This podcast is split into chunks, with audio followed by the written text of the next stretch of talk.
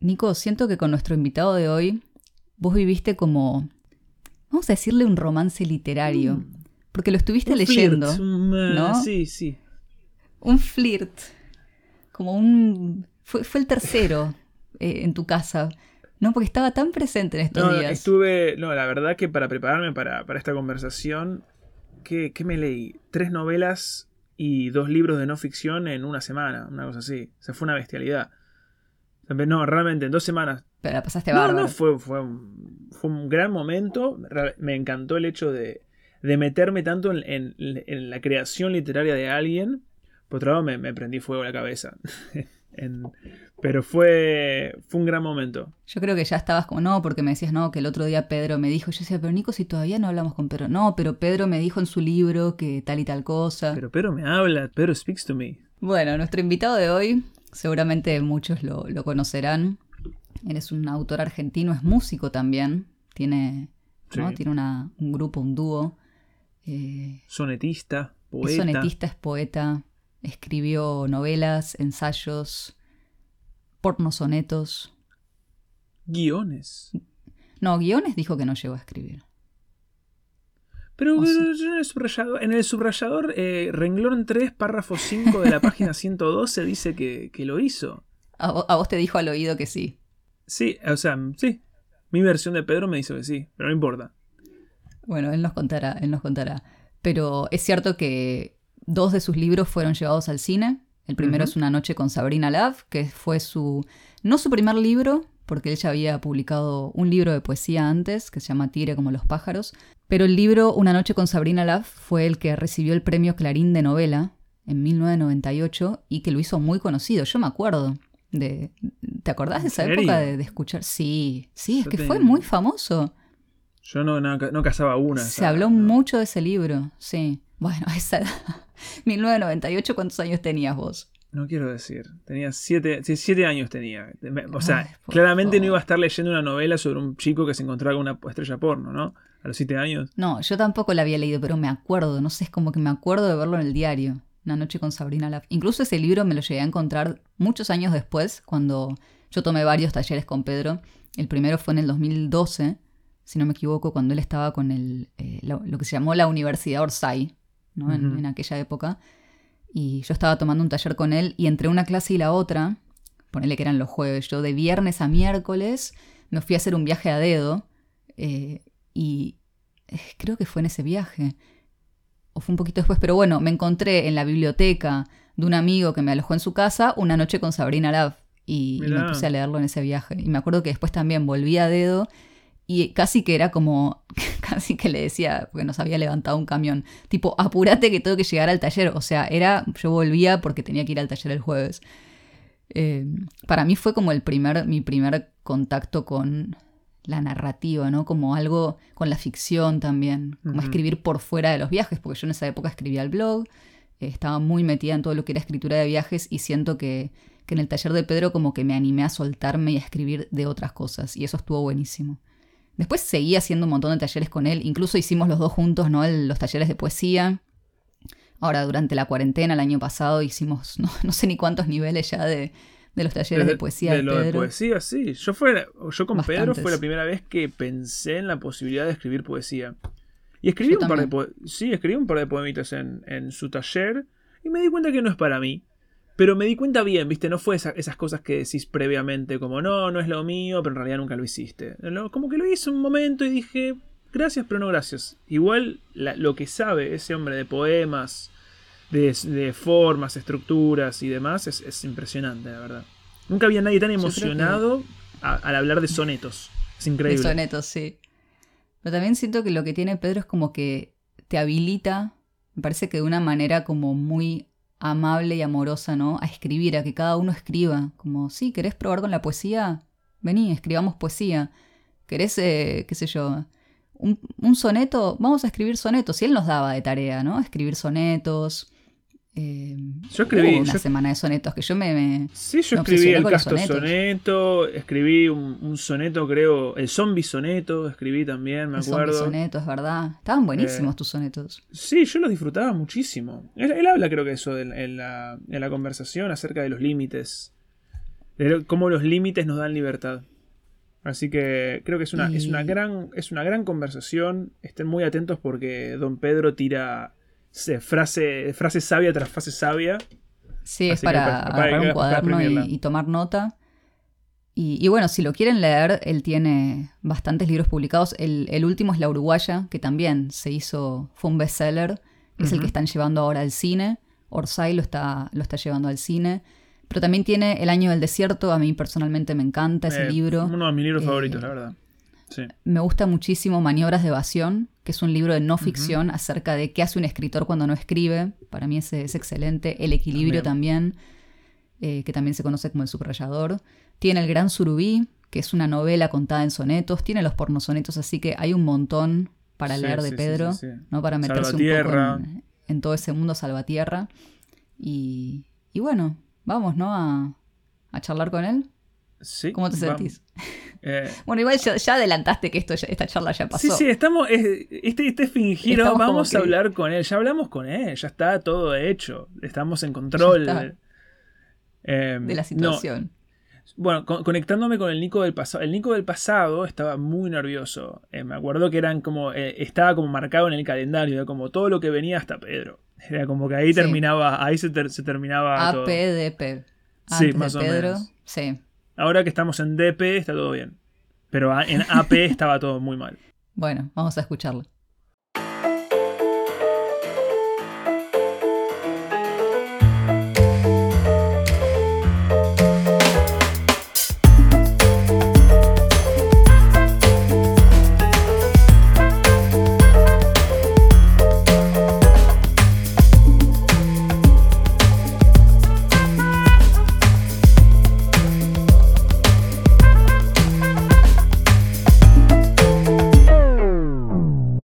El otro día, Pedro, leí, estaba leyendo, creo que era el, el subrayador, que también se conoce como el equilibrio, depende de la edición que tengas. Y había una frase que apareció en el prólogo y también, y también la subrayé, la subrayé dos veces, subrayé en el prólogo y la subrayé en el libro, donde decís algo así que lo más importante es el lenguaje que la gente usa en las paredes del baño. Y me Mm. quedó, me quedó dando muchas vueltas eso, porque me pareció parece una, parece una frase simple y dicha al pasar, pero me pareció que casi que define un estilo desde que saliste a la cancha, ya por lo menos en cuanto a novelas, ya con Sabrina Loeb en adelante.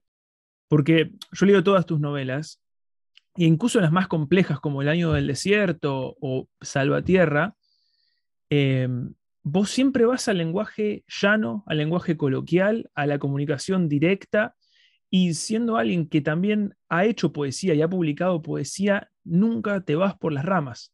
Y te quedas siempre con los pies en la tierra. Y me interesa mucho pensar cuánto hay de, de natural en eso y cuánto hay de como de tratamiento estético, como de decir, esto es lo que yo elijo, eh, es- esta es la forma en que Pedro Mayral escribe y se acabó.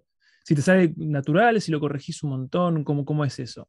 Qué bueno que, que rescates eso de, de la- lo, lo que se escribe en las paredes del baño, porque me lo había olvidado. Y mm, eso lo escribí sobre todo en base a una cosa que vi en Puerto Rico. En Puerto Rico eh, es un estado libre y asociado a Estados Unidos. ¿no? Es, es como una especie de contradicción. ¿no? Eh, y durante muchos años eh, eh, trataron de como de aplastar al- a la lengua española y enseñaban inglés y, y el español era una cosa como que se hablaba en las casas. Después lo incorporaron ya a la currícula de, los, de las escuelas y nunca lo lograron aplastar, la lengua está ahí. Eh, entonces vas al baño en Puerto Rico y dice eh, algo así como workers must wash their hands before leaving. O sea, tienen que lavarse las manos los trabajadores en este restaurante antes de salir de- del baño. ¿no? Pero ese era el cartelito oficial. Las puteadas están en, en español o había una, un graffiti que decía Daddy Yankee no me representa. Claro. Eh, entonces, esa lengua madre, la lengua materna, la, la lengua que hablas en tu casa, y, y que es la lengua viva, ¿no? Y que no solo es lo que, lo que se hablaba en tu casa, sino también eh, la lengua que, que usás para, para contar un chiste, para seducir, para insultar, eh, para convencer. Es decir, la lengua que está funcionando, que, hace cosas, digamos, ¿no? que promete, que, miente, viste que son acciones que hace la lengua. Eh, es una lengua que todo el tiempo se está sacando filo y está funcionando y está, está viva porque, porque tiene que hacer cosas. ¿no? Mm. Y la lengua muy literaria, que sería lo contrario, es una lengua que muchas veces puede parecer hermosa y, sonar bien y demás, pero que se va como embalsamando, se va como quedando un poco fuera de ese filo. Y mm, yo creo que lo, que trato de hacer, y esto es una cosa que siempre estoy tratando de hacer, no es algo, no es algo que se resuelve una vez en la vida y después ya está, ¿no?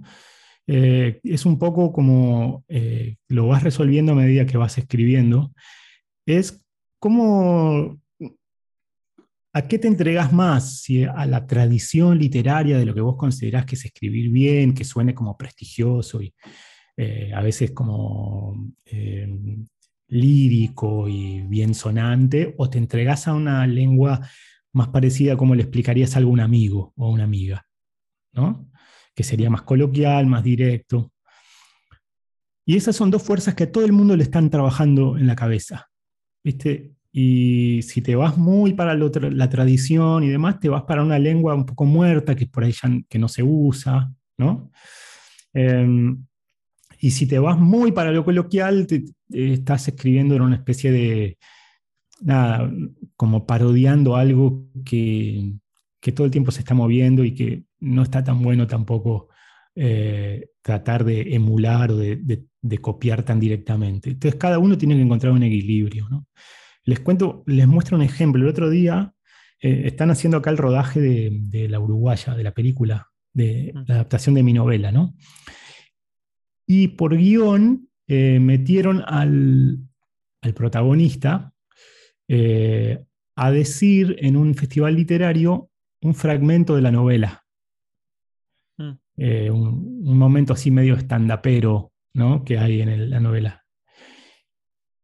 Y yo me di cuenta que, funcionaba en el libro, pero no sé bien cómo funciona eso, como dicho, algo medio hablado, digamos. Eh, era muy literario para ser hablado.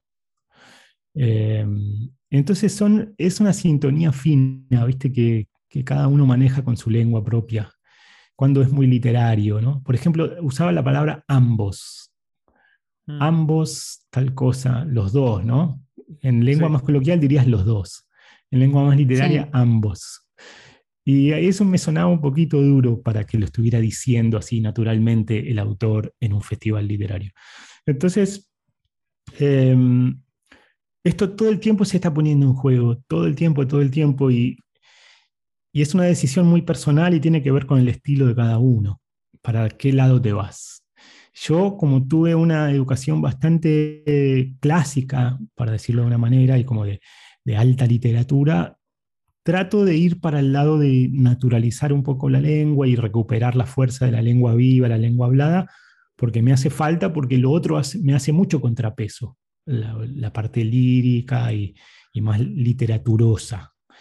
Eh, y, cada uno balancea eso como, como le parece. Y a la vez, lo curioso es que después pasa el tiempo y, y, no sé que, eh, cómo se termina leyendo las cosas, ¿no? porque la lengua cambia. Eh, y sin embargo hay autores como Salinger que logró escribir El cazador oculto ¿no? o El guardián en el centeno eh, en una lengua adolescente que parece estar todavía ahí, parece ser un adolescente que te está hablando ahora. Sí, no se muere, no, no sé cómo lo hizo, pero no se muere. Es increíble eso. Y yo creo que un poco el secreto de eso no es meter demasiados modismos del momento. Lo único que dice eh, Salinger ahí, el personaje de Holden, es phony, ¿no? Phony, que, que sigue siendo careta, falso, em, pero que es conceptualmente una mirada muy adolescente yo creo que se metió conceptualmente en el pensamiento adolescente que siente que todo es medio hipócrita, el mundo de los adultos, eh, y que se siente inadecuado fuera de lugar, no se puede adaptar a eso, siente que todo es una gran mentira. Yo creo que eso es una mirada muy adolescente. No trató de remedar eh, las palabritas de su época porque probablemente eso hubiera quedado en el tiempo muy anclado. El museo. Sí. Así que no sé bien si eso contesta a Nico la pregunta, pero. Probablemente. Pero hay algo ahí que, voy tratando de resolver eh, de a poquito.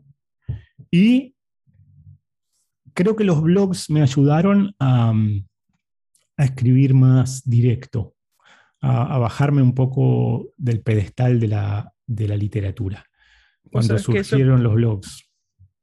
Vos sabés que eso que decís de que tu formación es clásica y que, es como el contrapeso hacia, hacia una especie de escritura más, no sé, más del día a día, así que menos literaria con L mayúscula, si se quiere.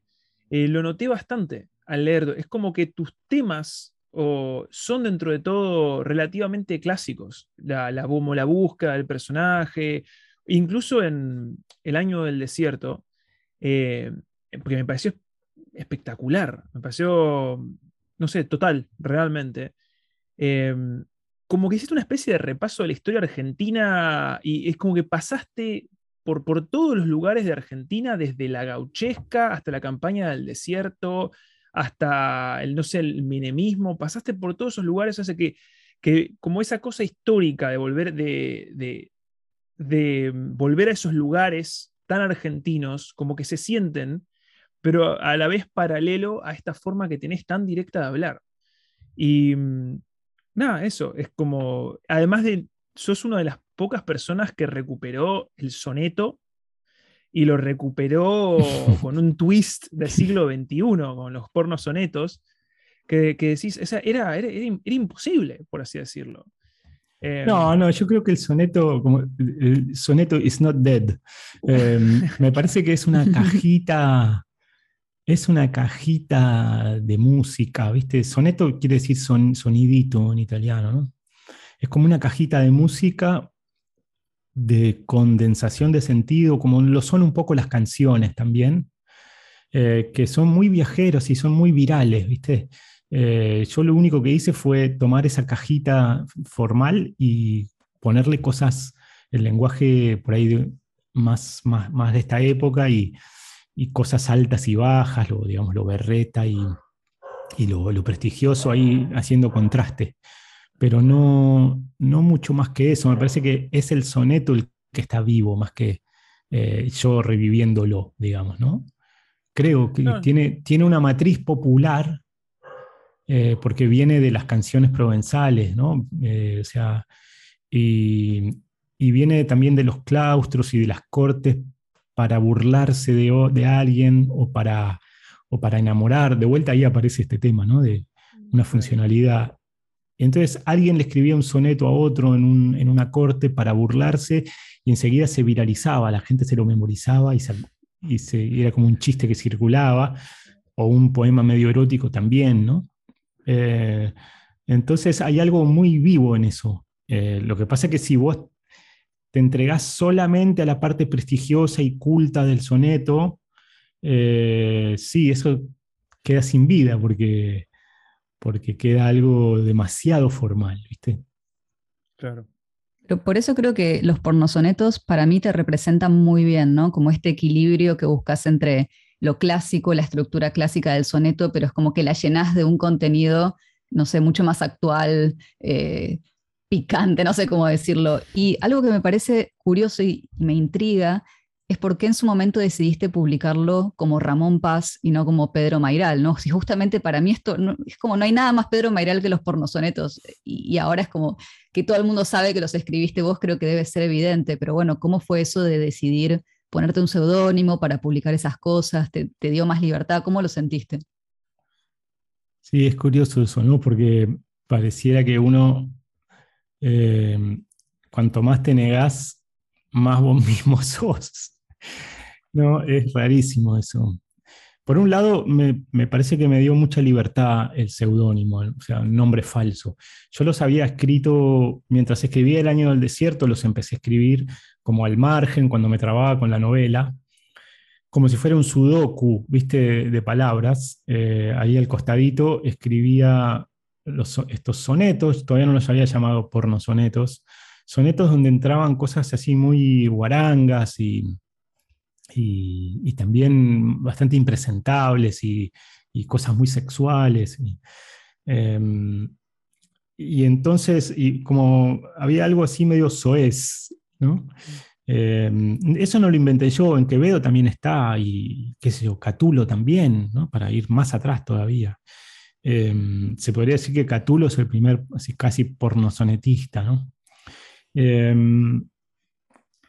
¿Y qué pasó ahí? Fue eh, Cucurto, cuando tenía Eloísa Cartonera, la editorial, me pidió algo y le dije, no tengo nada para darte, pero estoy escribiendo estas cositas, estos sonetos, y se los mandé a Cucurto y casi Cucurto como es, ¿no? Me dije, Pedrito, sale mañana publicado. Este. No, pará, pará, pará, le digo.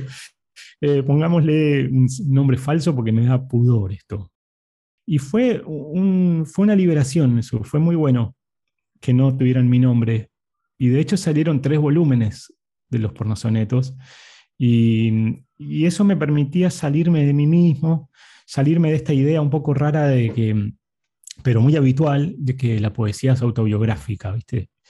Eh, todo en poesía se lee como si fuera, no es ficción, es el, el, poeta o la poeta contando exactamente su intimidad, su vida.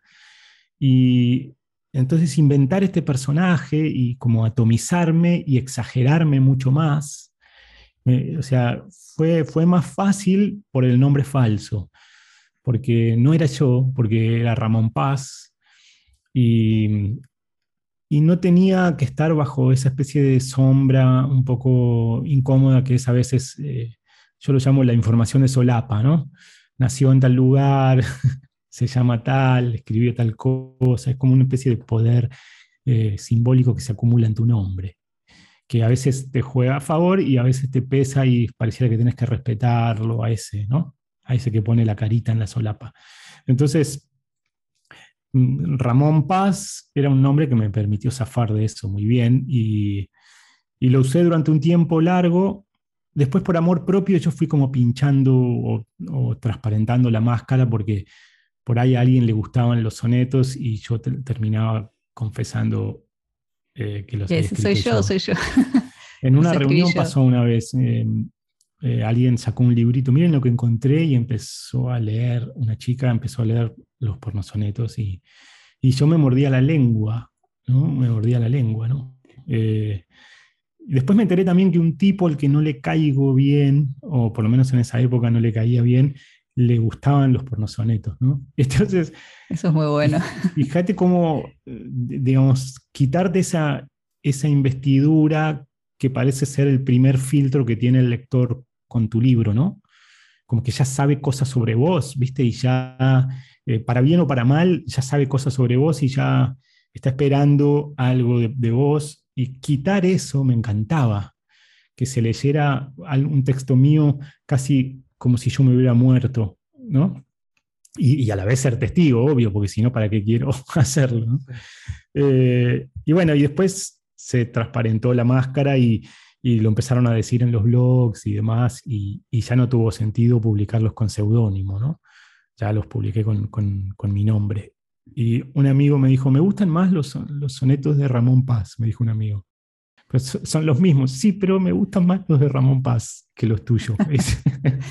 Cuando lo firmé con mi nombre, él dice que no, ya no le gustan tanto.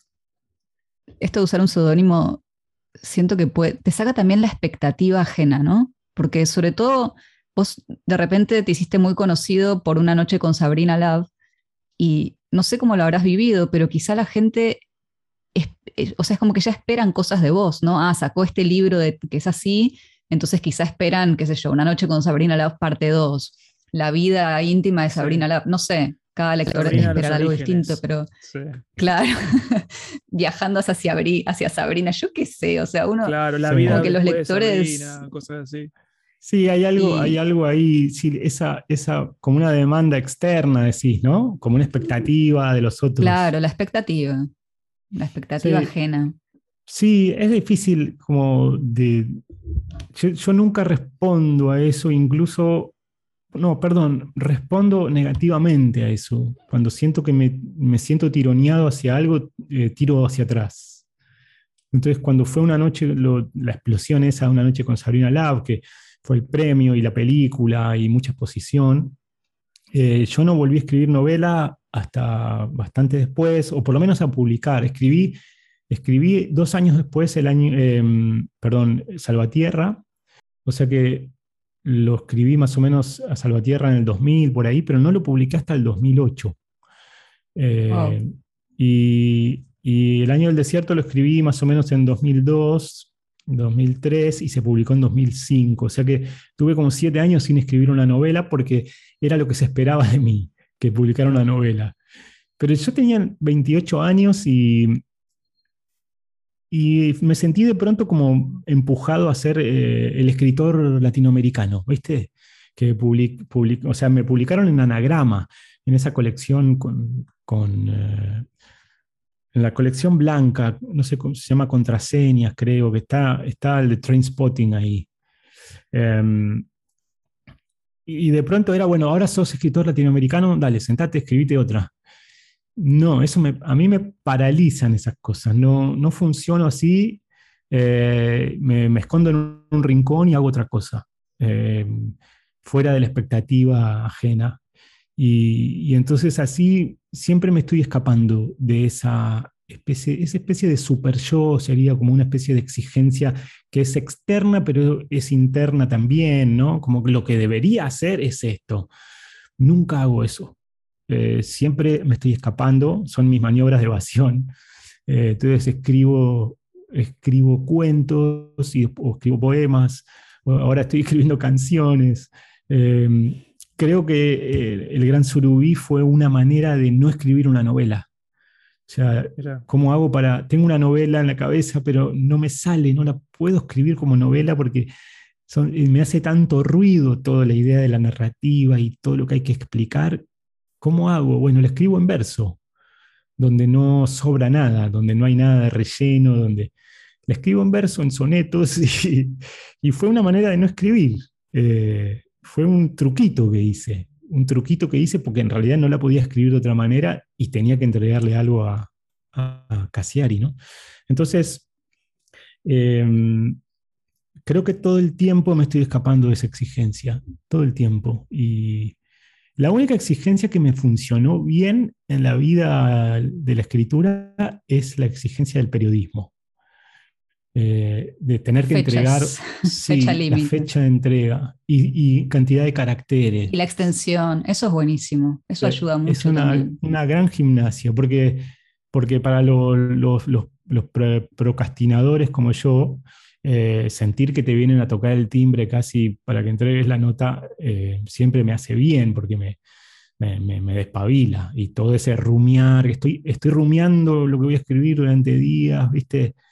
Pero sí, pero no, pero de acá para allá, si lo hago en primera persona, ay, qué susto, qué miedito. Eh, y de pronto ah, me quedan tres horas para hacer esto, ah, me siento y lo hago. Y es verdad que ya empecé a escribir antes, porque ya lo venía pensando. Pero tenés que sentar el culo y hacerlo, si no, no hay manera de que salga. No hay forma de que, que salga, ¿no? Si, ¿no? si no te sentás y lo haces. Hay un ejemplo, creo que está, que está buenísimo de esto, que es el texto Un Mail. Pero también está, creo que también está, estaba en maniobras de evasión. En la Orsay. Creo que es. Ah. Sí, sí, que también que terminó en la Orsay, que es básicamente una explicación larguísima de por qué no podés hacer una nota para Cassiari en la Orsay, que terminó siendo una nota. Es como, tenías este, esa intención cuando lo escribiste, o sea, fue, tu nota es mi no nota. Es un poco también eso que dijiste con, lo escribí en verso porque no puedo escribir esta novela, no voy a escribir esta novela. Es como cuando, cuando te leo noto algo de, de, no sé si la palabra es capricho, pero de juego, como diciendo, primero voy a jugar y después si de esto nace algo, acomodate a mí, pero es como leerte, no sé, es una cosa muy jovial, incluso cuando estás tratando temas eh, duros y temas feos, eh, por ejemplo, en el año del desierto sucedía que es como que cada capítulo yo lo pasaba, decía, y se le ocurrió otra cosa a este tipo. ¿Cómo hace? le va a pasar más cosas a esta pobre chica. Claro, pero le siguen, le siguen sucediendo cosas y me imaginé a dos Pedros, uno, que le, uno diciéndole al otro, ¿y si le pasa esto? Bueno, dale. ¿Y si le pasa esto? Bueno, dale. Y así hasta que se terminó la novela y que creo que la novela terminó porque no le podían suceder más cosas a esa pobre chica. Y nada, me interesa, ¿eso es lo que te pasa a vos eso al momento de escribir, de que es una sensación de diversión, una sensación placentera, o es algo que sucede con el tiempo, después eh, al corregir das esa impresión nada más? No, no, sí, yo, yo creo que, hay algo de juego, es un juego muy serio, ¿no? Eh, es un, pero es un juego. los, chicos, los chicos los ves muy bien, ¿no? Cuando dicen, dale que ahora somos piratas y nos subtrepamos al barco y lo prendemos fuego. Y están en un cuarto saltando en la cama, pero están muy metidos en el juego ese. Em, y yo creo que tiene algo de eso, en el sentido de que eh, a veces inventas una premisa, por ejemplo, el año del desierto, inventé una premisa que era que el tiempo medio fuera para atrás, ¿no? como si fuera una crisis y de deterioro. Y, bueno, y entro en ese juego y lo voy, lo voy jugando.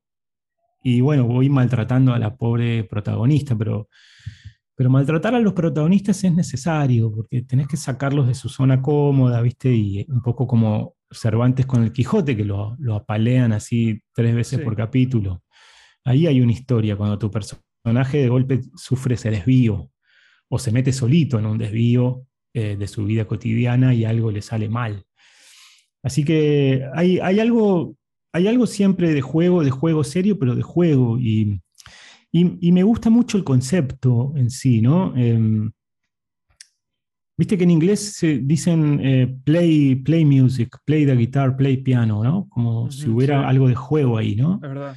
Em, y creo que eso no hay que abandonarlo nunca. Yo lo vi esto lo conté alguna vez, pero lo, vi a, Cucurto, mi amigo poeta, pintar, eh, cómo empezó a pintar en, una beca en la que estábamos en, Francia.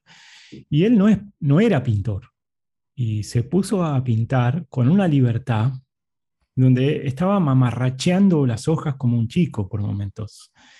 Y le salía una cosa con una energía expresiva muy increíble.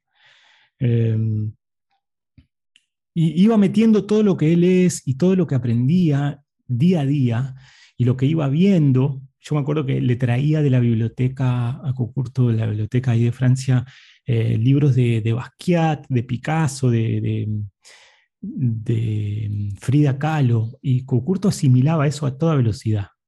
Em, lo mismo hizo él escribiendo poesía al principio.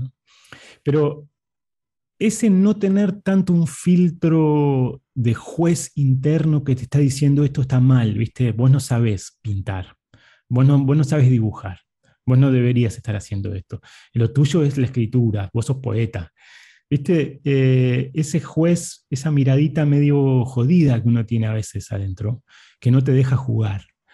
Eh, yo creo que Cucurto no tiene eso, no, es un tipo que no tiene ese filtro eh, esa, mirada negativa con su propia obra. Y eso le permite una libertad expresiva muy grande en lo que escribe y en lo que pinta ahora, que está, está exponiendo en el Museo de Arte Moderno en Buenos Aires ahora. O sea, cinco o seis años después de haber empezado a pintar. Entonces, para mí es importantísimo no perder nunca esa idea de juego, de un poco divertirte, incluso si estás escribiendo algo bastante duro y catártico. Em, y no lo digo de nuevo como una especie de juego así livianito, em, pero sino la, la, idea de quitarle solemnidad a lo que estás haciendo. Eh, no sentarte a, hacer, escribir tu obra maestra. ¿Viste? Cuando un escritor se sienta a escribir su obra maestra, cagaste. Vas a tener que estar leyendo 14 meses un libro que va a ser un moplo re pretencioso. Em, me parece que por ejemplo, el Ulises de Joyce, que es un libro museo gigante, me parece que el tipo se divirtió por momentos. O sea, se puso una regla por capítulo, una regla ridícula, eh, y hay un capítulo ilegible, pero que es, están asistiendo al nacimiento de un, de un, bebé en una maternidad, y el capítulo empieza con el inglés gaélico antiguo y termina con un inglés casi del futuro. O sea, en el capítulo el idioma va eh, como naciendo, evolucionando y cambiando. Eh, seguramente se cagó de risa haciendo eso. Eh, ahora, después quizás es difícil de leer, ¿no? Pero hay algo de juego, en todo el Ulises de Joyce hay algo de juego. Y, entonces ese diálogo con la forma, está ahí el juego en el fondo, es un diálogo con la forma. Virginia Woolf escribe Mrs. Dalloway, todo sucede en un día en Londres, y esa premisa, ese marco, seguramente le permitió a ella escribir el libro. Bueno, todo va a ser el día en que Mrs. Dalloway prepara su fiesta para la noche y cómo durante los preparativos para esa fiesta aparece toda su vida. ¿no? Y entonces, fíjate cómo ahí está dialogando con la forma. Todo tiene que suceder en ese día, para el futuro y para, para atrás en el tiempo, pero todo tiene que estar como con un piecito en ese día. Em, y entonces va a jugar con el tiempo. Y ahí está, es un juego, siempre es un juego con la forma, me parece y cada uno lo juega a su manera, ¿no? Y, es un juego después el de la lectura del lector, porque también está aceptando ese juego, eso que vos le propusiste, dale que tal cosa, eh, dale que te crees que, va a pasar esto, y el lector acepta ese juego y, lo juega en su cerebro. Y, bueno, y ahí se produce esta comunicación tan rara de, de la literatura, ¿no? Al final creo que si uno no se divierte escribiendo, no tiene mucho sentido. Es lo más aburrido del mundo. Si te toca escribir algo que te aburre, que no te gusta, que decís, por favor, no puedo más con esto, eh, no sé, es la tortura. O sea, hay que buscarse otro trabajo. Y se nota en la lectura, cuando, lees esos textos que son memorias de tal cosa y, y parece un memorándum, ¿no? Es solamente informativo, ¿no? Pero también siento que para permitirse jugar, es como que uno tiene que avanzar como muchos casilleros en el autoconocimiento, ¿no? En, saber, bueno, quién soy, qué quiero contar, porque es tan fácil, me parece, sobre todo, no sé, para gente, me, incluyo, ¿no? Cuando uno, o cuando yo recién empezaba a escribir, decía, no, yo tengo que escribir de esto porque esto es lo que supuestamente a la gente le va a interesar leer, esto es lo que supuestamente se vende, esto es lo que está en el aire. Y después te das cuenta de que no, que uno tiene que escribir primero lo que a uno le interesa, lo que te mueve, como lo que te da curiosidad, lo que querés explorar, ¿no? Porque eh, es, mucho, es muy largo el proceso con uno mismo como para estar dedicándoselo a un público que ni siquiera sabemos quién es ni qué le va a importar de todo lo que decimos. Entonces, eh, siento que tiene que pasar un poco de tiempo como para volver. Es como que de chicos jugamos, después nos olvidamos o nos enseñan a que no hay que jugar, que en el trabajo no se juega, ¿no? que hay que ser más serios y hay que pasar como por toda una serie de, no sé, descubrimientos internos y, como ir también fortaleciendo nuestra identidad para entender qué queremos decir y para permitirnos decir eso. Porque, por ejemplo, cuando vos hablabas eso... Perdón, Nico, yo, creo que la, escuela, la escuela funciona como un gran inhibidor del juego. Eh, es bastante curioso porque mm, vuelcan todo el juego al deporte las escuelas, ¿no? pero los juegos creativos de la imaginación, eh, quizá la gente que se mete en cosas como teatro, si tenés una escuela donde hay teatro, ¿no? Pero después, si no, tienden como a, aplastar eso y, la parte más científica del conocimiento, del aprendizaje, toma mucho poder y ocupa mucho espacio.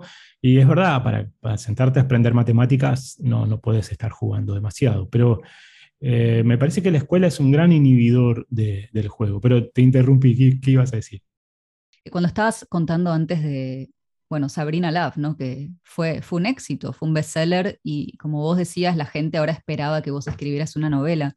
Entonces, tal vez, no sé, yo trato de, o sea, digo, wow, te admiro en ese sentido de que dijiste, no, yo esto no lo quiero hacer y te fuiste como por otros rumbos y empezaste a, hacer, ya sea pornosonetos, después, qué sé yo, ensayos, periodismo, y no le diste a ese público, que además es un público que es un ente tan invisible, ¿no? ¿Qué es el público? Al final es como gente que, que te lee en soledad, pero bueno, que forma un grupo como que no le diste a toda esa gente lo que esperaba, o sea, no cumpliste esas expectativas ajenas que muchas veces no sé, a ver, voy a pecar de autorreferencial, discúlpenme, pero cuando yo viajaba y escribía de viajes, eh, la gente quería que yo escribiera de viajes y cada vez que yo escribía en mi blog algo que no tenía que ver con viajes, la gente se enojaba, o sea, me dejaban comentarios diciendo, esto ya no es lo que era, este blog, perdiste tu esencia, me llegaron a decir, perdiste tu esencia, y claro, yo estaba tan vulnerable que yo me lo creía en ese momento, como no, es verdad, perdí mi esencia, ya no escribo de viajes, ¿quién soy? ¿Qué hago? Entonces, a veces puede ser muy difícil y sobre todo, no sé, vos tenías 28 años, yo también, esto me pasó a los 20 y pico, que alguien de afuera te esté diciendo, no, vos siempre escribiste de viajes, tenés que seguir escribiendo de viajes. Es como que uno mm. puede sucumbir de alguna manera ante eso y convertirte en un robot de vos mismo que escribe lo que crees que la gente está esperando. Entonces me parece te morís por dentro. Te, morís, por dentro, sí. El alma se, te, fue a otro lado. Sí, yo creo que. Eh, fíjate qué curioso eso, que, que alguien que, que, no te conoce te diga cuál es tu esencia.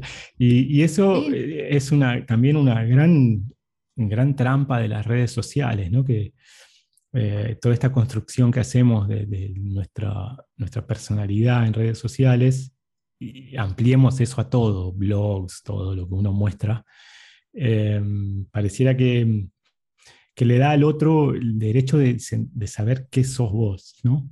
Eh, cuando en realidad lo que queda en redes sociales son unas huellitas que vos vas dejando, pero vos vivo, estás durmiendo, soñando, ya, ya te apartaste de esa huella que acabas de dejar ahí. Eh, y estás cambiando todo el tiempo. Em, y por eso me parece interesante en realidad todos los procesos creativos de la gente, que, dan, dan cuenta de una transformación, digamos, para el lado que sea eh, donde va cada uno. ¿no? Em, sí, es brava la expectativa ajena. Donde más se, se, me manifestó, porque vos decías, Anico, recién que, que es muy invisible esa demanda a veces, ¿no? Como, como qué es ese público. Pero a mí donde más se me manifestó fue en una feria del libro en Frankfurt. La feria del libro de Frankfurt es una feria donde no van lectores, eh, es una feria para editores. Es el mercado del libro funcionando a toda velocidad delante de tus ojos. Mi agente en esa época, no es la misma que tengo ahora, eh, me invitó al pabellón de los agentes literarios. Y era así, cada agente literario tiene un escritorio eh, donde van haciendo como un sistema de citas rápidas con los editores. Speed dating, sí. Estaba pensando en eso. Un speed dating. Se te sienta un editor de Japón eh, y a los 15 minutos se te sienta un editor de Yugoslavia y así, ta, ta, ta, ta. Y vos tenés una serie de libros como agente, le decís, bueno, tengo un, eh, un autor nuevo que la historia es un adolescente que se gana una noche con una actriz porno y eso sería, queda tu novela reducida a una frase. En un tweet. A un tweet. Y, por ahí con, toda, digamos, arbitrariedad el, japonés dice, no, no, porno no.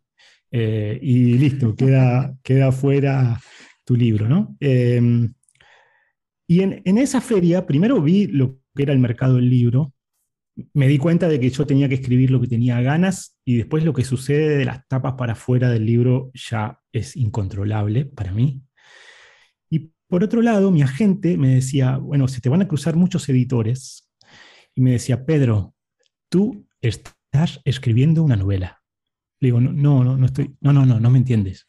Tú estás escribiendo una novela. si te vienen a preguntar los editores, estás escribiendo una novela.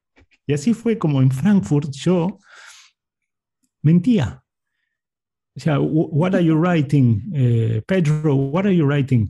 Eh, bueno, estoy escribiendo una novela eh, sobre, no sé, al principio era sobre la infancia y después era una novela sobre la dificultad para escribir una novela.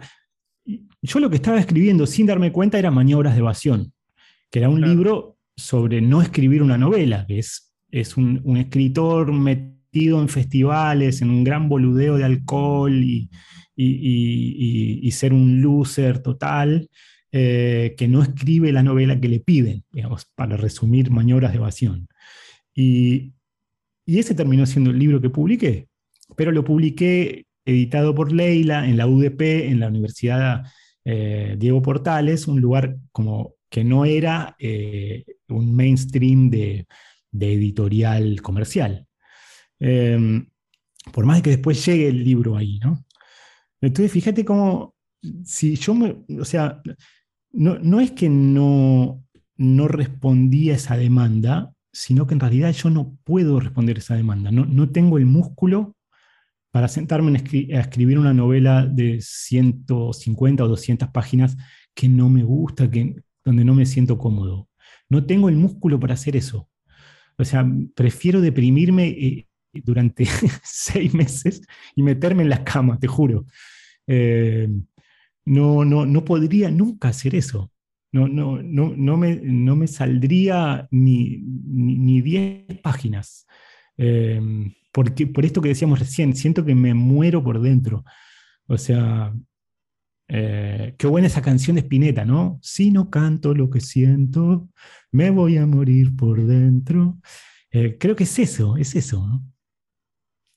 Te quería preguntar, en, un, en alguno, creo que era maniobra, pero puede ser en el equilibrio, hablas de la mafia interna, del sensor como una especie de mafia interna. Te quería preguntar, y esto es algo que, a mucha gente, mucha gente se imagina que la experiencia hace que la mafia desaparezca, una especie viene el Estado a poner la ley y no, se acabó. Em, ¿Cómo está tu mafia interna hoy en día, después de haber uh. publicado tanto? Creció. Está, está, Tony Soprano aliado con el padrino. Em, uy, sí, la mafia interna, qué difícil ¿eh? ese auto boicot que uno tiene. Yo lo llamaba así porque, porque creo que escribir online ahora con el, con el wifi, con el wifi prendido, se vuelve a veces trabajoso, ¿viste? Y, y un, un, truquito que yo empecé a hacer en un momento, de vez en cuando lo hago, es, apagar el Wi-Fi y poner una hoja de papel al lado de la compu, ¿no? Y, trato de escribir mi texto con el Word, con el procesador de textos, y aparece la mafia interna, ¿viste? Aparece Tony Soprano, el segundo, y dice, deberías conectarte porque tenés que buscar el dato de ese puente, de esa ciudad, no te acordás bien cómo es, y te va a quedar mal y no podés avanzar en la escritura si no sabes bien el nombre. ¿Viste? Eh, o, eh, uy, acordate de mandarle el mail a tal, tenés que, ¿no? tenés que o buscar tal cosa. y esa mafia, digamos, yo lo, que hacía era para responder a esa mafia, anotar en el papelito, eh, buscar tal cosa, puente tal, ¿viste? Y trataba más o menos, después de dos horas de no estar conectado, eh, me conectaba y de todo eso, ponerle que me quedaban 10 cosas en una lista, en realidad terminaba buscando una o dos. Lo demás era puro ruido para tratar de meterme en esta especie de, satisfacción de likes y la, dopamina de las redes, ¿viste? A ver, me tiraron corazoncitos, ¿viste? Em, y yo creo que uno lucha siempre con esa mafia. La mafia esa además es muy, muy, muy efectiva porque está diseñada por tu cerebro. ¿Viste? Está diseñada por tu cerebro. Y eso es un poco lo peligroso de, las redes sociales, digamos, que están diseñadas, digamos. Eh, hay algo muy curioso que es, es, es lo siguiente, digamos, un poco como en los sueños. Viste que en los sueños no es que el, el monstruo provoca miedo, sino que tu miedo provoca el monstruo. Como las películas de Lynch, ¿viste? Que está el miedo antes. ¿Cómo hace Lynch para mostrar que hay miedo antes de que aparezca algo temeroso? Em, generalmente es porque no termina de mostrar. Es como el tiburón de, de, la película Tiburón, cuando en la primera parte de la película que todavía no lo viste, que da más miedo cuando no lo viste. ¿no? Y un poco en las redes sociales creo que pasa eso. Em, es decir, vos, estás, vos tenés un cúmulo de angustia que no te das cuenta en realidad que lo tenés, lo, vas tapando, y de golpe esa angustia empieza a buscar a través tuyo unos clics, unos videos de un atropellado en el diario y ah, matan a alguien y después, eh, no sé, ves cómo terminás en YouTube viendo gente que se pelea en la calle con que te va subiendo como una adrenalina, ¿viste? Eh, y después ves, no sé, algo que te traumatizó en la infancia, que el algoritmo ya, el algoritmo ya sabe que te traumatizó en la infancia. Entonces, la angustia se va manifestando y va, va encontrando cosas para que vos después pienses, ay, vi unas cosas que me dieron una angustia. No, no, o sea, tu angustia te mostró cosas para manifestarse. Entonces, la mafia creo que es un poco así también, ¿viste? La mafia interna, el boicot interno, va encontrando unos clics, unas cositas. Eh, ay, si busco ese fragmento de, Seinfeld donde decía una cosa que me sirve para mi cuento y bloom, caíste en el mar de la pelotudez de YouTube durante dos horas. Sí, sí. Eh, y, por eso me parece que em, es una manipulación cerebral muy fuerte cuando en realidad es uno como escritor o como escritora el que tiene que ser el manipulador cerebral, digamos, porque la literatura es una gran manipulación cerebral del lector. Vos le estás a través de palabras contando toda una historia, toda una película que se va a hacer en su cabeza, y eso es muy poderoso.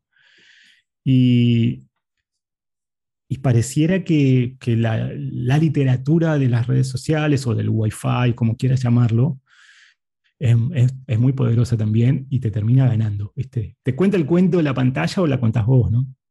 Con Nico le, dedicamos bastantes episodios de este podcast a la procrastinación, la mafia interna, que no le decimos mafia interna, ¿cómo le decíamos? Ya ni me acuerdo. Creo que este podcast es básicamente una respuesta a la mafia interna y, y es nuestra forma más productiva de procrastinar, me parece. Sí, totalmente. Eh, Pedro, vos antes dijiste, dijiste vos mismo la palabra procrastinar, dijiste que sos procrastinador, pero me interesa saber como curiosidad si tenés periodos largos en los que no escribís nada. O sea, ni siquiera, yo no sé si, si, no sé si escribís en un cuaderno, en un diario para vos, o si, a ver, cuánto, cuánto está metida la escritura más allá de lo que publicas en tu vida, pero tenés periodos en los que nada, no, no, no sale nada, no escribís nada, y cómo te sentís en esos momentos. hay, sin duda una, mm, una especie de, digestión de la, realidad, o para usar una palabra menos, menos así anatómica, hay como un procesamiento de, de, la vida a través de la escritura. Em, un poco ordeno el caos, aunque sea un parrafito por día, eh, me hace siempre bien. Incluso cuando salen cosas muy oscuras, me hace bien escribir, aunque salga algo terrible, pero me hace bien escribir. Siempre me salva escribir. Y no escribir me hace mucho mal. Acumular periodos sin escritura me hace mucho mal. Eh, me pongo muy tóxico, eh, siento que no merezco nada, viste, la existencia hay algo como de tributo que yo rindo con la escritura, como bueno, devuelvo algo, toda esta experiencia extrañísima de estar vivo, que no sé qué significa, pero devuelvo como un tributo con la escritura. Y cuando no lo hago, me siento muy mal, pero no porque algo, por algo externo, sino porque, porque simplemente porque hay algo que no se procesa y me va envenenando, una acumulación de días y de experiencias que no, que no encuentran ningún eco en, nada, y tengo muchas cosas donde volcarlas, ¿viste? Eh, puede ser una canción, puede ser una línea de un poema, puede ser eh, mi, cuadernito donde voy anotando cosas, puede ser un cuento, un fragmento de algo, eh, una columna para el diario, pero en algún lado trato de que salga y, y, se me ordene un poco el caos, porque si no me va, me va comiendo, me va comiendo y me siento me siento súper mal. Eh, y, además la nube tóxica va, envenenando a todos, a los que me rodean, ¿viste? Eh, porque yo estoy mal y, no, sé bien por qué. Y, ahora con 51 años me di cuenta de que hay dos cosas que me salvan. Una es escribir y otra es moverme. Moverme, salir a hacer largas caminatas o cuando puedo nadar, que, me hace mucho bien. O sea, pero, y esto lo estoy diciendo no desde un punto de vista así como New Age, sino un punto de vista eh, químico del cuerpo. Hay una química en el cuerpo que cuando yo me muevo y, escribo, eh, provoca unas endorfinas de una cosa que, bueno, está bien, eh, el mundo se va a acabar, es el apocalipsis, pero vamos para adelante, a ver qué pasa mañana. En cambio, cuando no escribo... ambulando, ¿viste? Se soluciona caminando, esa famosa frase. Totalmente. Hay, hay, mucho de eso, del movimiento. Y, y, la escritura siempre es un ejercicio para afuera y es un ejercicio vital. Incluso Alejandra Pizarnik, que es una poeta que parece haber escrito para adentro, ¿viste? como asfixiándose, mientras ella escribió le sirvió, ¿no? Después no le sirvió más, pero, pero porque no, digamos, yendo al extremo de una escritura que parece no salir, no desplegarse, ¿no? eso sería Pizarnik, ¿no? Pero siempre es un acto vital la escritura, incluso cuando es muy oscura. Eh, y eso puede manifestarse en cosas muy distintas y, aparentemente no prestigiosas. Eh, y, está bien, está bien eh, que sea un, diario, un diario íntimo, un blog, un, archivo Word, lo que sea. Hay, hay como una logoterapia en escribir, o sea, desplegar una palabra al lado de la otra provoca algo en el cerebro que te hace sentir un poco mejor.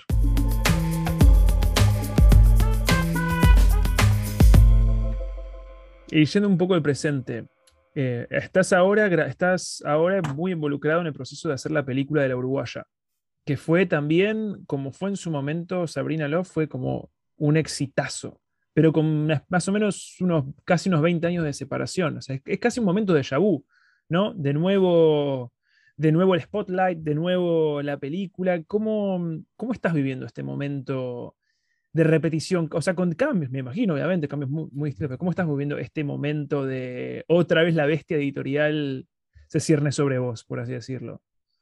Sí, es como la, bestia audiovisual más que editorial, ¿no? Es una bestia, es un ojo, es un ojo muy impresionante. Mira, em, son momentos muy distintos, ¿no? Porque yo con Sabrina Lab no, no colaboré para nada en el guion ni en la ah, película, nada, y, lo viví de una manera un poco traumática, digamos, ponerle muchas comillas a esa palabra.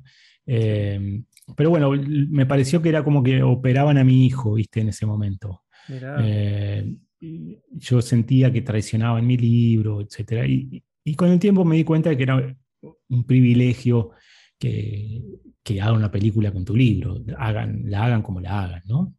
En general digo que es bueno. No, no, no compite con el libro, le da aire al libro, lo, hace viajar a veces a tu libro. Eh, son dos lenguajes distintos. Con el tiempo me di cuenta de que era necesario que,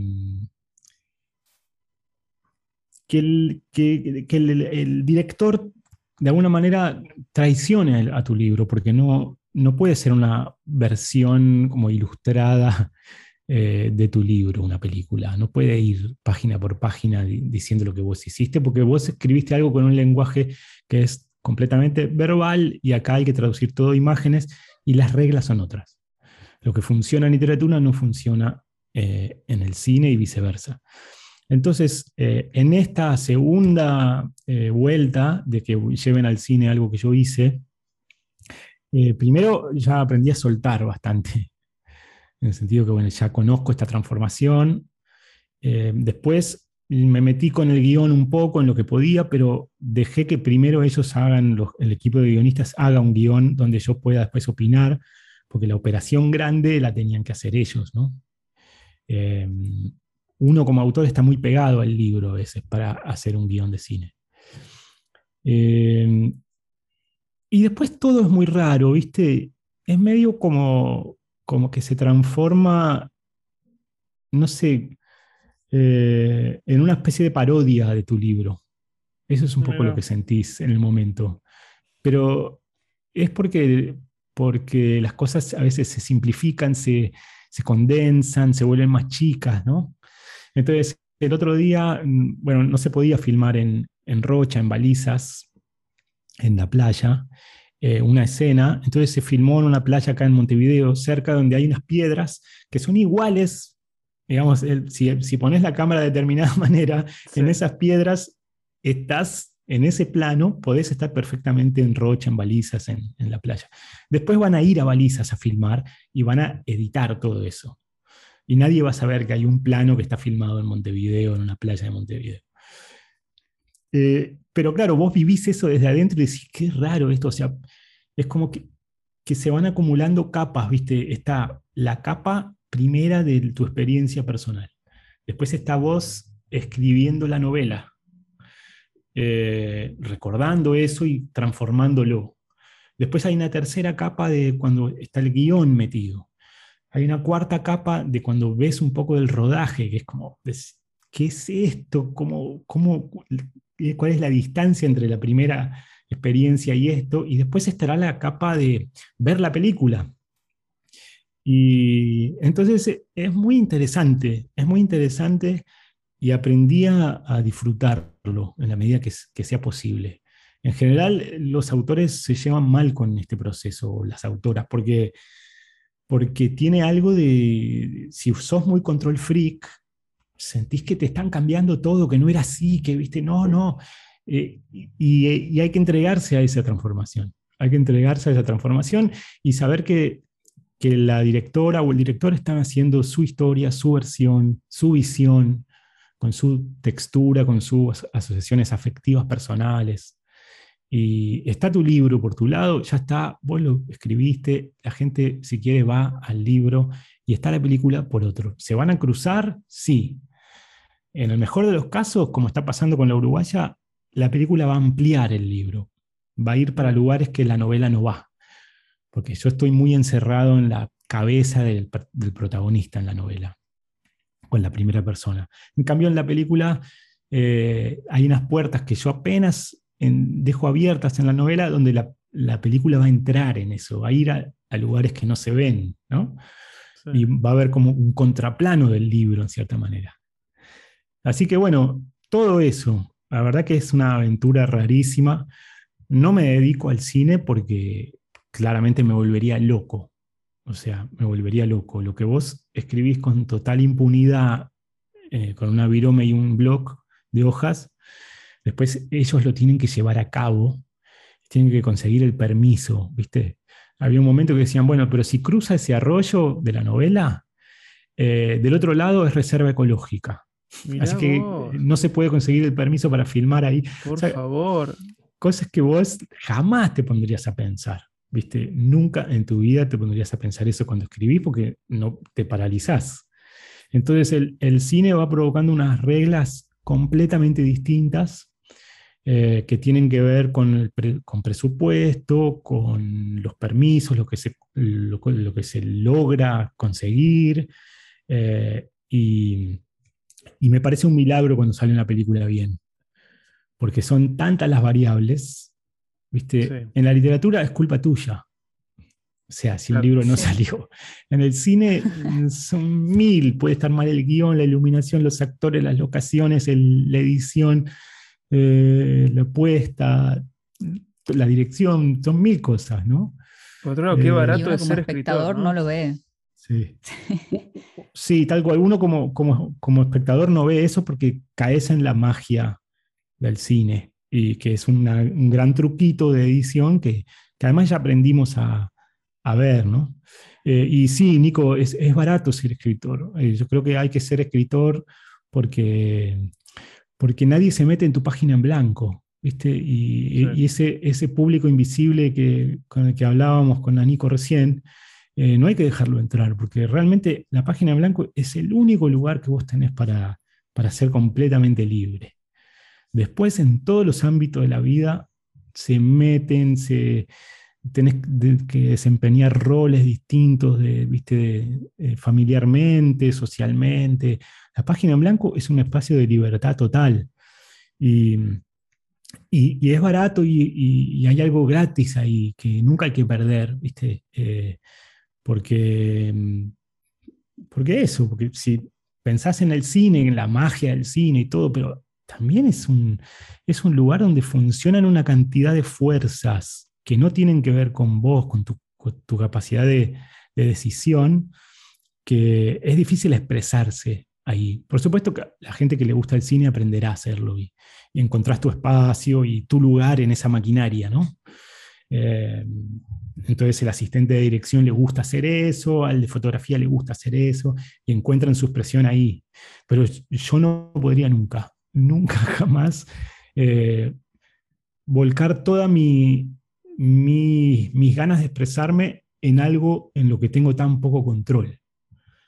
¿viste? Al final creo que es eso, ¿no? Esa manipulación de la que hablaba hace un rato, al final es uno es un control freak que querés tener todo bajo control y el único lugar donde lo logro es en mi página y a la vez no lo logro porque hay una parte de la escritura que no controlo. ¿Te pasa, no sé si después de tantos años escribiendo, eh, te seguirá pasando no, pero que estés, estás escribiendo y te preguntas qué van a pensar o qué van a decir cuando lean esto, o si estás escribiendo, por ejemplo, algo que es de no ficción y mencionando a alguien, preguntándote eso, ¿viste? ¿Qué va a sentir esta persona? ¿Tenés todavía esas preguntas en la cabeza o sentís que, ya quedó un poco atrás y que escribís con total libertad? Y bueno, si no les gusta, no les gusta, y si les gusta, mejor. ¿Cómo te llevas con eso? No, sí, siempre me pregunto un poco eso, pero siempre tengo un costadito que me gusta espantar un poco también, ¿no? Eso está bueno. Hay algo como que me gusta ser un poco el borracho de la fiesta que cuenta el chiste que no hay que contar. Eh, hay algo que me gusta de eso, sentir que estoy transgrediendo un poco. No soy un gran transgresor, la verdad. Eh, pero sí un poco ir a lugares un poco incómodos o demasiado íntimos, pero siempre buscando que haya no espantar, sino una identificación en el fondo, que, el lector o la lectora se sientan menos solos, que digan, ah, no soy el único monstruo que, es capaz de pensar algo así en, este tipo de situación. Y, eso, eso es lo que busco al final, como retratar un, pliegue ahí muy lejano, eh, íntimo de la, experiencia humana, eh, que te haga sentir un poco menos solo, que provoque cierta identificación. Eh, y bueno, a veces, a veces puedes incomodar, a veces un familiar te puede decir, ¿cómo vas a poner eso que yo te conté sobre la tía tal? ¿viste? Em, sí, eh, nada, hay que tratar de que no, que no, que no te hagan juicio, no, no, no, poner los nombres verdaderos y a veces sí, yo trato de no lastimar, em, pero no se puede, no se puede. Digamos, siempre sos un gran traidor a la causa familiar porque estás rompiendo un hermetismo y, y, yo lo que contesto a veces cuando me dicen eso es, bueno, escribí tu versión. Si no te gustó, escribí tu versión. Lo que pasa es que la familia, cuando, como no escriben, sienten un poco como que van a quedar retratados para siempre de esa manera, se van a morir y va a quedar su retrato eh, caricaturizado por vos y, y, eso es lo que va a sobrevivir. Eh, y no, tienen la, posibilidad de dar su versión, ¿viste? Entonces por eso es un poco lo que asusta cuando alguien escribe en una familia. Pero em, bueno, qué sé yo, Pushkin decía en Rusia, cada vez que nace un poeta, el padre levanta el puño y maldice a Dios. Mira vos. Y así debe ser. Em, encontrar un equilibrio con eso, ¿no? Porque la familia es una gran cantera de historia, siempre, ¿no? Y, la experiencia personal está buenísima para escribir, pero no quedarse en la anécdota y en ser fiel a lo que sucedió, sino usar eso como una arcilla primera para hacer otra cosa, exagerar, llevarla un poco más lejos, eh, tergiversar, fabular, a partir de esa base a veces, ¿no? Sí, transformar un poco la experiencia en, otra cosa, ¿no? Sí, otra verdad, eh, es una verdad literaria, ¿no? Al final una vez que, nos vimos en Buenos Aires, yo creo que recién había sacado mi segundo libro, o sea que esto debe haber sido 2016 por ahí. Me dijiste una frase así como de monje zen, que yo me la anoté. Bueno, vos decís muchas frases. Muy sí, sí, sos. Como mucha sabiduría, muchos one-liners, que los tengo ahí anotados de tus talleres, todo. Tengo muchas frases de Pedro. Pero una que te juro me quedó tan grabada. Me dijiste, uno primero se enamora de su libro después lo odia y después lo perdona. y, fue como dije, ah, qué bueno, porque yo estaba en un momento en el que decía, no, que odio mi primer libro. O sea, no es que lo odio, no lo odio, porque bueno, es mm. lo más honesto que pude hacer en ese momento, pero si ahora lo llevo a mm. releer, lo quiero cambiar todo, y digo, ¿cómo puede ser que escribí esto así? O sea, no soy yo, esto lo escribió otra persona, entonces había como una cosa ahí de querer despegarme. Después se me pasó y es verdad, lo perdoné. Y, cuando lo escribí lo amaba. Entonces, digo, qué, qué sabiduría la de Pedro. Pero quiero saber si esto vos lo vivís también. me parece que son, son tres etapas incluso de, de la escritura, ¿no? Hay, para escribir tenés que estar medio enamorado de lo que estás haciendo y estás eh, en un momento en que pones el punto final y sentís que lo atás con un moñito y ay, quedó precioso, ¿viste? Y, después viene la... después te das cuenta que no. Sí, después viene una etapa de, corrección donde decís, ah, pero esto no es lo que yo quería decir, esto se me fue para otro lado, y, y estás como agarrando eso, viendo la distancia entre lo que quisiste hacer y lo que salió. Y, creo que esa es la etapa de corrección. Y después, para publicar, tenés que perdonarte en el sentido que, bueno, te preguntas, ¿es esto lo mejor que puedo hacer? Eh, llegó hasta acá, digamos, mi capacidad con esta historia.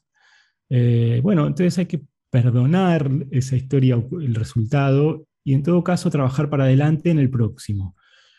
Mucha gente se queda atrapada en el odiar, ¿viste? en la corrección, y siguen trabajando durante años un libro que, de alguna manera a veces eh, hay que decirle a la gente que, lo suelte, ¿viste? que lo suelte, que lo publique si tiene ganas, y que en todo caso trabaje hacia adelante, o sea, eh, con lo que aprendiste en este y a corregir y demás, y lo que no te gustó, el, próximo vas a usar esa información.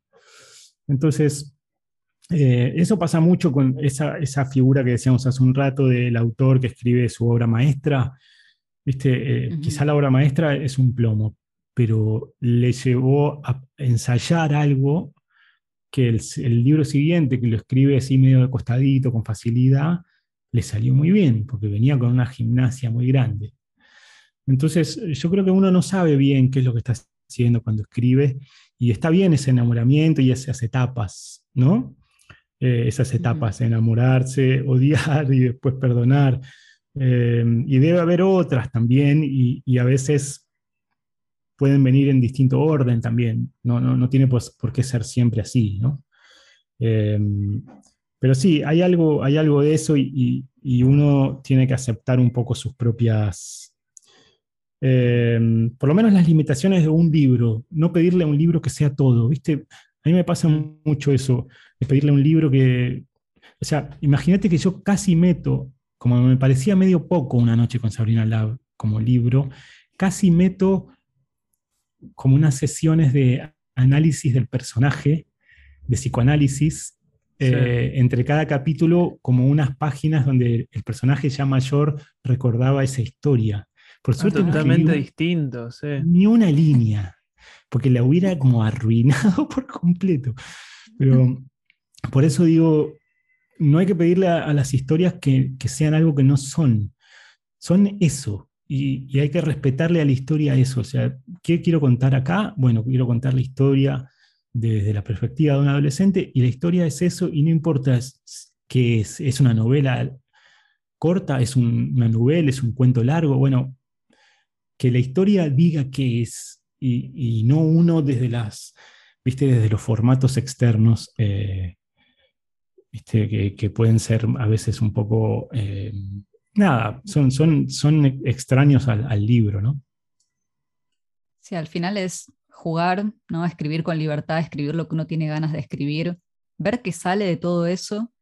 Y me parece que tampoco estar pensando siempre en esto lo voy a publicar de tal forma, esto va a ser un libro, esto va a ser tal cosa, ¿no? Como decís vos, ver qué, en qué se convierte lo que, lo que estamos haciendo. Lo que pasa es que a veces es tan difícil tener esa paciencia de saber qué es lo que va a terminar siendo.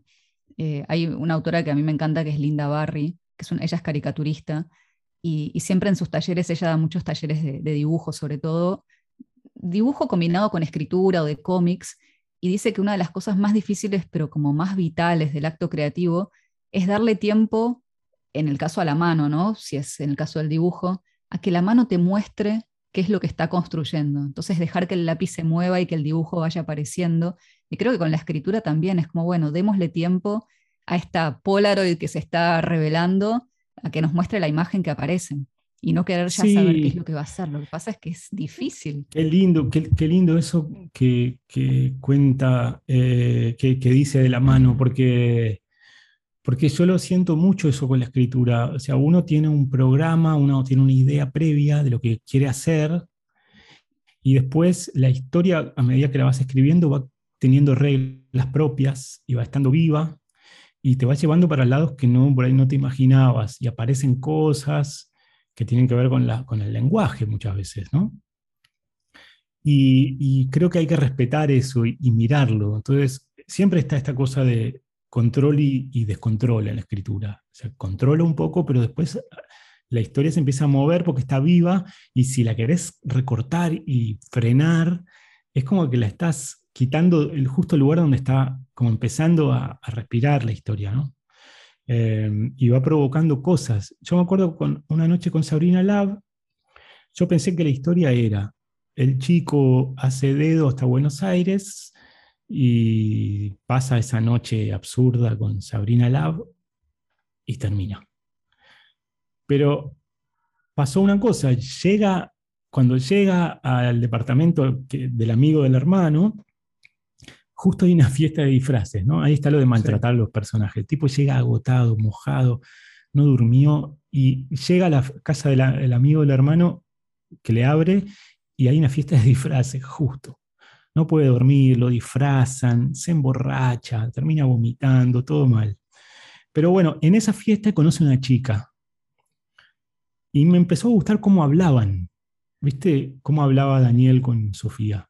Pasaba algo que era distinto a lo que iba a pasar después con Sabrina. Era una chica que estaba en su mismo plano, una chica real, de su edad. Eh, Sabrina Lab era la mujer totémica, gigante, y, yo no la tenía planeada a ella para nada, pero se metió este personaje y complejizó un poquito la trama y me encantó lo que pasó. Si yo me hubiera quedado en, viste, esto no se cambia, o sea, no, no la dejo entrar, quizá no, no, no permitía ese descontrol, ¿no? Entonces por eso me parece que hay algo de nuevo ahí de ir viendo lo que va sugiriendo la mano. ¿no? Te va, te va mostrando la mano y, está ese diálogo con la forma. Eh, y dejar que la forma un poco tome un poco de control. Em, porque es lindo eso, porque hay algo agradable al, hay, algo agradable ahí que no tiene que ver con tu voluntad. ¿Viste? la, creación no tiene mucho que ver con la voluntad. Un poco sí, pero un poco no.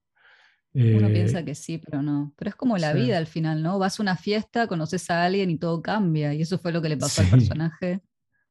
Eh, Exacto, vas a una fiesta, de pronto te enamoraste y, si, te asustaste y, te vas temprano porque te dio miedo eso, para ahí te perdiste toda una especie de gran rama de tu vida, ¿no?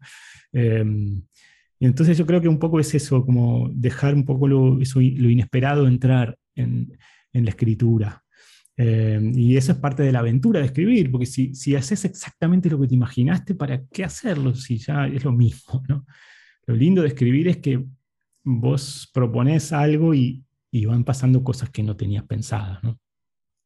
Bueno, Pedro, la verdad nos quedaríamos charlando horas, me parece, ¿no, Nico? Totalmente.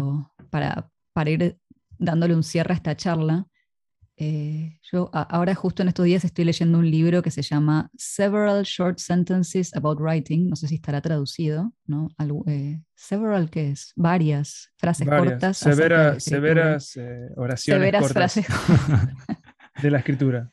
Sí, este, oraciones cortas sobre la escritura, ¿no? O frases sobre la escritura, aforismos. Yo creo que podrías hacer un libro así, Pedro. Aforismo, aforismo, según la escritura según Don Pedro. Yo creo que ya el mote de Don Pedro te lo ganaste. Sí. Eh, sabiduría zen, bueno, como zen en el arte de escribir, pero versión Pedro. Es un postre el Don Pedro, ¿no? El Don Pedro, yo, creo que, yo creo que lo vas a disfrutar. o San Pedro, San Pedro es, ¿no? El San Pedro ah, no es el cactus. No, San Pedro no es el, cactus alucinógeno. El cactus, sí, de San Pedro, ¿no? Ah, no, ese ah, sí. Sí, ese es San Pedro. Hay un Pedro que es un. Qué galleta se hizo. Claro, capaz que pedís un Don Pedro y te traen un San Pedro y te pegas un viaje tremendo. Claro. Habría que inventar el Don Pedro con San Pedro. Las enseñanzas de San Pedro, como las enseñanzas de Don Juan. Pedro, ¿no? Claro. Pero esto es las enseñanzas de San Pedro de escritura y viajes mentales. Bueno, ya ni me acuerdo, pero no. Eh, el libro este que estoy leyendo, al igual que muchos libros que hablan de escritura, como que van desmitificando un poco el proceso y, y esas palabras que resuenan mucho, yo creo, en la cabeza de gente que quiere escribir, pero que no se anima a empezar, ¿no? Como esto de la inspiración. Tantas veces escuché gente que me dice, no, yo nunca me inspiro, ¿cómo haces para inspirarte? Bueno, ya en este podcast derribamos a la inspiración, creo que varias veces, ¿no? En realidad uno se sienta y, trabaja. Eh, el talento. Y hay una palabra que nunca la había considerado y aparece en este libro que es eh, la naturalidad o el flow, ¿no? Que cuando uno lee un libro em, como lector, siente que, o sea, un buen libro, un libro con el que te enganchas, decís, wow, cómo fluye, qué natural, ¿no? Pareciera que el autor se mm. sentó y lo escribió así tal cual. Y mm, este autor, que no me puedo acordar su nombre, tiene nombre, ahí está, Klinkenborg. Para mí es un nombre medio robótico. Me voy a acordar, seguro. Me encanta. Berlin Klinkenborg. Dice que ese flow es algo que solo está presente en el acto de lectura, ¿no? Que cuando uno escribe, ese flow no existe, porque es una cosa más artesanal, de ir construyendo las frases, destruyendo frases, cambiando frases. Entonces, esa naturalidad que vemos es una construcción. Eh, bueno, yo siento, Pedro, que tus textos son muy naturales. O sea, eso ya lo que dijo Nico al principio, ¿no? Uno lo lee y pareciera que te sentaste y todo te salió así. Yo quiero creer que no fue así. Y, lo que me gustaría saber es si después de, de tantos años, porque vos ya llevas varias décadas escribiendo, publicando, escribiendo en distintos formatos en distintos, este, no sé, ensayo, crónica, no, crónica no. Bueno, no sé si habrás escrito crónicas también, pero... Sí, por ahí sí, artículos, crónicas de viajes. Algunas. Sí, eh, pero bueno, tus poemas, tus pornosonetos, ¿sentís que, que, todo se facilita con el tiempo en la escritura? ¿Sentís que, que, que llegaste ahí a un nivel como mataste a Bowser, llegaste al último nivel, hay algo que se desbloqueó, es más fácil sentarse a escribir o esto siempre, siempre va a ser nada, pegar el culo en la silla, tratar de encontrar un silencio y dejar que las palabras salgan. Eh, ¿Cómo se vive desde allá, desde allá arriba?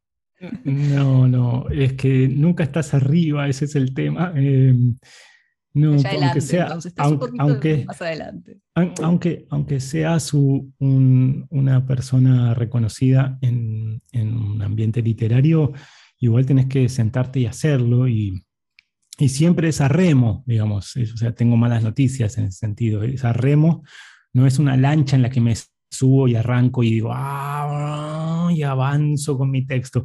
Siempre es tracción a sangre, frase a frase, me tengo que sentar escribir una oración atrás de la otra, me da mucha fiaca, mucha ansiedad, sensación de que lo estoy arruinando, de que es distinto a lo que me imaginé.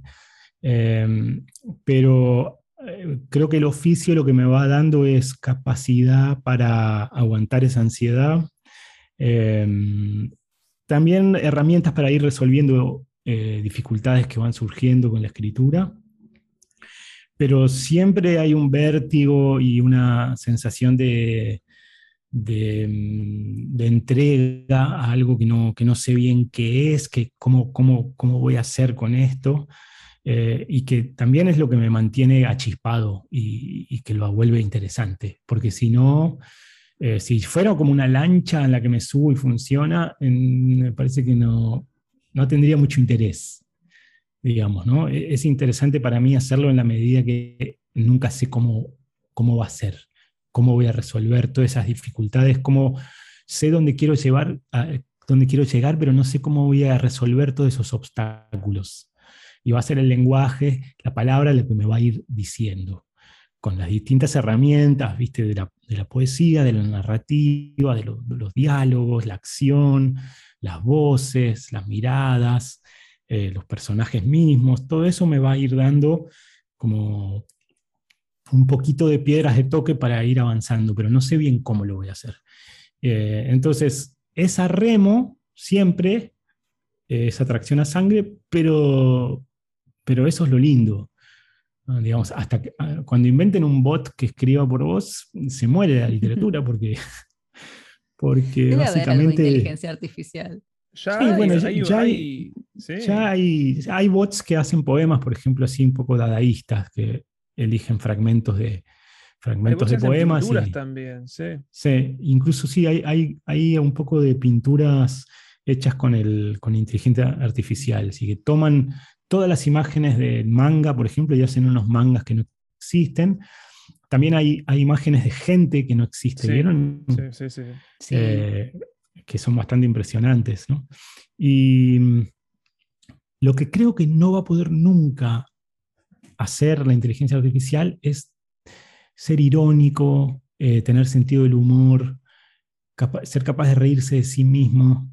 Eh, o sea, hay algo, Capaz por accidente. Lo gracioso va a ser el accidente, justamente. Lo gracioso va a ser involuntario.